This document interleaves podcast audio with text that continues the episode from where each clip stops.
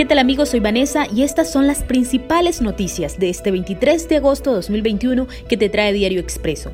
Ocho universidades del país alertan que no podrán ofertar becas de estudios. El anuncio se da luego de los ajustes del Ministerio de Finanzas aprobados por el Consejo de Educación Superior.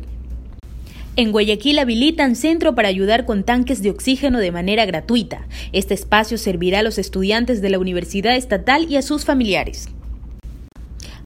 Brasil, la principal reserva hídrica del mundo, se está secando. En total fueron 3 millones de hectáreas de aguas superficiales perdidas en el gigante sudamericano, un área equivalente al tamaño de Bélgica. Y en lo deportivo, el ídolo recibe este lunes 23 de agosto a las 7 de la noche el conjunto Azucena en el Estadio Monumental, con el objetivo de acercarse al liderato de la tabla de la Liga Pro.